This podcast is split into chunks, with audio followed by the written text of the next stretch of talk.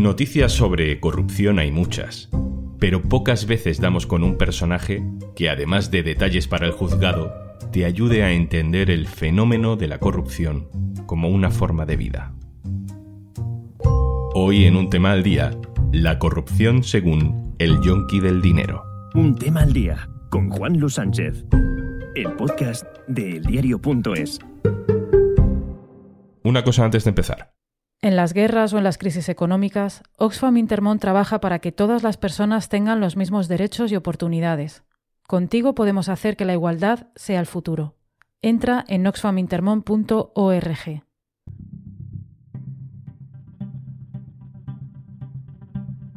Me lleva dinero de todo. De todo. ¿Y por qué lo hacías si ahora...? Porque era un yonki del dinero. O sea, uno vive en la inconsciencia y es un yonki del dinero, entonces entra en una historia y ves que casi todo el mundo está así y es lo que hay. Todo el mundo hace lo mismo. Casi todo el mundo está en, mo- en movidas. Este es Marcos Benavent, aunque quizás te suene más por el apodo por el que se le conocen los titulares, el yonki del dinero. Fue concejal del Partido Popular en el Ayuntamiento de Xátiva y en 2007 le nombran gerente de Imelsa, una empresa pública creada para gestionar actividades forestales. Cuando dice que casi todo el mundo está en movidas, se refiere a que su historia, su participación en el caso Taula, no es una excepción. Él no es una manzana podrida. De hecho, su vida política nos sirve para explicar cómo se han extendido los tentáculos de la corrupción en nuestro país. Lo que vamos a escuchar ahora, ponte los auriculares bien que el sonido no es muy bueno, es al yonki del dinero en un coche contando dinero con el expresidente de la Diputación de Valencia, Alfonso Rus.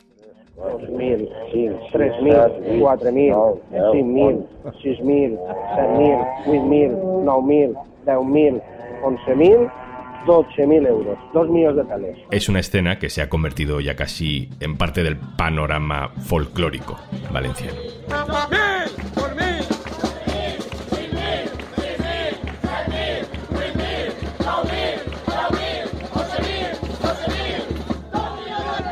Lucas Marco, compañero de la edición valenciana del diario.es. Hola. Hola Juanlu, ¿qué tal? ¿Cómo llegamos a conocer al yonki del dinero? Marcos Benavente era el gerente de la empresa pública de la Diputación de Valencia y era un perfecto desconocido para el público en general hasta que su ex suegro y una diputada provincial de Izquierda Unida llevaron a la Fiscalía Anticorrupción 10 horas de grabaciones que había hecho durante años de una trama de cobro de comisiones.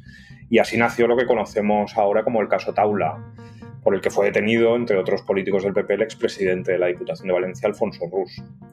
Durante más de seis años, Benavent colaboró con Anticorrupción y con la UCO y gracias a su confesión la instrucción articuló una decena de piezas separadas. En el registro del despacho de su anterior abogado, los investigadores hallaron también la documentación que permitió seguir el rastro del botín de Eduardo Zaplana en paraísos fiscales, 15 millones de euros, nada más y nada menos.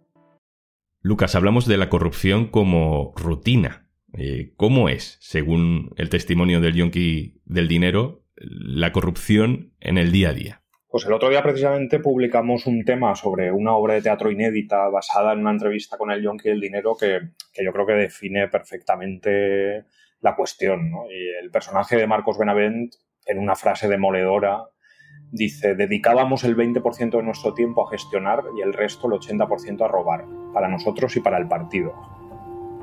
Yo creo que es un resumen bastante bueno de la cuestión. Bueno, aquí tienes lo tuyo. ¿Sabes que han hecho lo que han podido? Han hecho ellos un millón doscientos. Solo nos han dado. Solo nos han dado. eh, sin IVA. Vamos a ver, un millón doscientos y quitas el IVA. Sería un millón. Y al hacer un 20% solo nos pueden dar dos. 20.000 euros. Yo te he dejado ahí 10.000. He dejado 5.000 para el partido porque Alfonso eh, viene así y me he quedado 5.000. 10.000 tienes ahí. Siempre decimos que hay una cierta sensación de impunidad en los corruptos, que las personas que cometen este tipo de delitos tardan en darse cuenta de que lo que están haciendo les va a generar problemas. Y sin embargo, hay personas como Benavent que se graban, que graban conversaciones que implican delitos. O sea, son conscientes en realidad de lo que están haciendo. Pues la peculiaridad de las grabaciones del Yonki del Dinero es que las hizo él, o sea, un miembro de la trama, desde dentro de la propia trama. Él explicó a la UCO y a la Fiscalía Anticorrupción que lo hizo como una especie de, seguro de vida, por si en algún momento dado las cosas se ponían feas. Lo que probablemente nunca esperaba es que esas grabaciones acabaran precisamente en manos de la justicia. Esas grabaciones se quedaron en un ordenador que estaba en la vivienda de su ex suegro, que las aportó a la Fiscalía Anticorrupción. Paralelamente, una diputada provincial de Esquerra Unida, Rosa Pérez Garijo, que hoy es consellera de la Generalitat Valenciana, también aportó las mismas grabaciones y una denuncia. Y entonces, a partir de ahí, Anticorrupción y la UCO empezaron a tirar del hilo. Escucharon las 10 horas de grabaciones. A partir del momento en que Benavent empezó a colaborar con ellos, él dio las claves de quién hablaba en cada audio, a qué se referían, a qué trapicheo, digamos, estaban haciendo referencia. Bueno, eran favores y eh, amigos y gente que a lo mejor no podía ir a trabajar, necesitaba una nómina por las circunstancias que fueran y se asumían y se pagaban. ¿Cuál era el criterio para que entraran a trabajar? Va a salir, Nada, va a salir. Puro enchufismo. Puro enchufismo. Estos casos de corrupción evidentemente tienen dos lados, dos partes. Está el político o el alto cargo que se corrompe, pero luego también está el empresario que es el corruptor o el que pone el dinero para que la corrupción pueda ser posible. ¿Qué nos dice el testimonio del yonki del dinero sobre el modus operandi de la corrupción española? Los empresarios en este tipo de casos siempre tienen un perfil más discreto, pero sí que es cierto que su papel es fundamental, ¿no? Y en este caso realmente se reproduce un poco lo mismo que en casos como el caso Gürtel o el caso Azul más recientemente. Quizá tiene la particularidad de que Benavent armó, digamos, una trama para desviar dinero tanto a su bolsillo como en algún momento dado al partido. Y, por ejemplo, el caso de la financiación del PP, varios empresarios de primera línea valencianos que tienen negocios muy importantes en sectores clave, como el agua, por ejemplo, pactaron con la Fiscalía y acabaron abonando pues, multas muy importantes y muy elevadas y así se libraron, digamos, ¿no? Y también hay que decir que no olvidemos que también tienen un papel clave pues notarios o registradores de la propiedad, fiscalistas, arquitectos municipales, urbanistas, que siempre quedan en un segundo plano, pero que son indispensables para este tipo de casos de corrupción. En muchos casos de corrupción donde van trascendiendo grabaciones, hay otro ingrediente en común, el lenguaje. Escuchamos muestras de afecto, de cariño, de amor. No sé si como manera de darle salida a la adrenalina del robo. Todos recordamos aquel Te quiero mucho del Bigotes y Paco Camps. Presidente. Feliz Navidad, amiguito del alma. Oye, que te sigo queriendo mucho. Que Yo también, a la. Tenía que, te quería haber llamado para contarte todo, cómo fue, para decirte que es un amigo maravilloso, Ened Romero, y que el otro tipo, un tipo excepcional. ¿eh? Vale, me alegro, pero me han ido informando puntualmente de todo. Ya, ya lo sé, lo sé. Pero sobre todo para decirte que te quiero mucho. Bueno, que, que contarás durante muchos años con mi lealtad, ¿vale? Perdona, durante muchos años, me hijo de puta, durante toda tu vida. Y hay más ejemplos. Aquí, dos del caso Brugal. Muy buenas. ¿Cómo estás, cariño? Muy bien, cielo. ¿Cómo te quiero? Qué guapa estás. Gracias. Te quiero. Que necesito que me des cariño, que no me das cariño. Digo siempre, es un placer. Mafia española. La mafia española. qué grande, qué grande. eso sí que me divierto un montón. Te gustó, eso te gustó, tener un amigo mafioso. Dinero y cariño familiar. Es el código de la mafia, Lucas. Pues a veces sorprende que hablan muy claro hablan de manera muy desinhibida. También hay comentarios hasta divertidos, pero a mí lo que más me llama la atención es que a estas alturas sigan hablando por teléfono. Si te dedicas un poco a este tipo de cosas, deberías guardar una mínima seguridad, ¿no? Y, y por tanto me da la sensación de que tienen una cierta conciencia de la impunidad con la que contaban. Impunidad que en ciertos casos se ve truncada, pero en otros me imagino que no. Y luego está lo de las mujeres. Habéis declarado muy bien, hay que celebrarlo con un bolquete de putas. Lucas, esa famosa frase, la del bolquete de putas, se la dicen a la mano derecha de Esperanza Aguirre, a Francisco Granados, que estuvo en la cárcel, pero no es la única de ese estilo que hemos escuchado. Pues es muy llamativo que en muchos casos de corrupción han aflorado mujeres prostituidas, ¿no? Uno de los primeros bolquetes de putas, por decir la expresión entrecomillada, digamos, que fueron documentados eh, fue en La Nucía, que era uno de los epicentros de la trama Gürtel en Alicante. Luego, por ejemplo, en el caso de Marsa, un, un exdirectivo nombrado por el PP que fue condenado, se gastaba el dinero público en prostitutas, ¿no? Y en las facturas ponía el concepto de traductoras rumanas, fue una expresión que hizo fortuna, en plan cachondeo. Pero bueno, también hay que tener en cuenta que como todo en esta vida siempre hay un sesgo de género, también en la corrupción. En sus años de corrupción, Marcos Benavent iba afeitado, con traje, camisa, corbata, era uno más. En el juzgado apareció otra persona, barba larga, piercing, camiseta. Se acercó a los periodistas e hizo el saludo budista del Namaste. Se había ido al Amazonas a purificar sus pecados. Mi vida es otra cosa. Yo he hecho un viaje hacia afuera, lo he perdido todo para ganarme a mí mismo. La revolución está dentro de uno mismo, no está afuera. Entonces tiene que ser consciente desde dentro de uno mismo.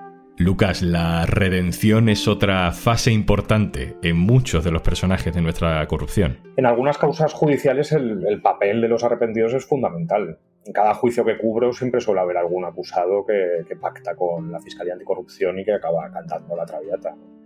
El testaferro, el Yonki el Dinero, por ejemplo, declaró en una de las primeras sesiones del juicio y su testimonio ha sido demoledor. En el caso Erial, en el que está investigado Eduardo Zaplana, los dos blanqueadores del exministro, que eran el abogado uruguayo Fernando Belot y Beatriz García Paesa, la sobrina del famoso espía afincada en Luxemburgo, acabaron colaborando con la justicia incluso Belot devolvió 6,7 millones de euros, que se dice pronto. E incluso dos personajes tan veteranos como Ricardo Costa, que era exsecretario general del PP Valenciano, y Álvaro Pérez el Bigotes han acabado cantando en el caso Gürtel. Y yo creo que como en la mafia, salvando las distancias, hay un importante coste personal. La historia del yonki del dinero no ha terminado, porque ahora dice que todo lo que nos ha contado durante años, lo que hemos oído hoy en este capítulo, que no es verdad, que estaba mintiendo, Lucas. Sí, no, es una estrategia, una nueva estrategia claramente, ¿no? Ahora dice que manipuló los audios y que la Guardia Civil le hacía una especie de guion para sus declaraciones y de todas maneras, el problema de su nueva estrategia de defensa es que todo lo que declaró en su momento ante la UCO se ha demostrado cierto. Además, en el primer juicio del caso Taula, concretamente de la pieza J sobre la financiación de campañas electorales del PP y de la compra de un apartamento con dinero público, su testaferro ha confesado y su declaración fue tan demoledora que, que lo tiene francamente crudo. Lucas Marco, compañero del diario.es en Valencia, un abrazo fuerte. Gracias, un abrazo. Y antes de marcharnos... Oye, que le estoy yo cogiendo gustillo a esta de venirme a un tema al día a recomendaros un estreno todas las semanas, ¿eh? Soy Juanjo de Podimo y esta semana no podía elegir otro que el primer proyecto juntos de una de las parejas más conocidas de nuestro país, Risto y Laura Escanes. Van a elegir una palabra en cada episodio y con esa palabra van a divagar tanto, tanto, tanto como en este trocito que os traigo hoy.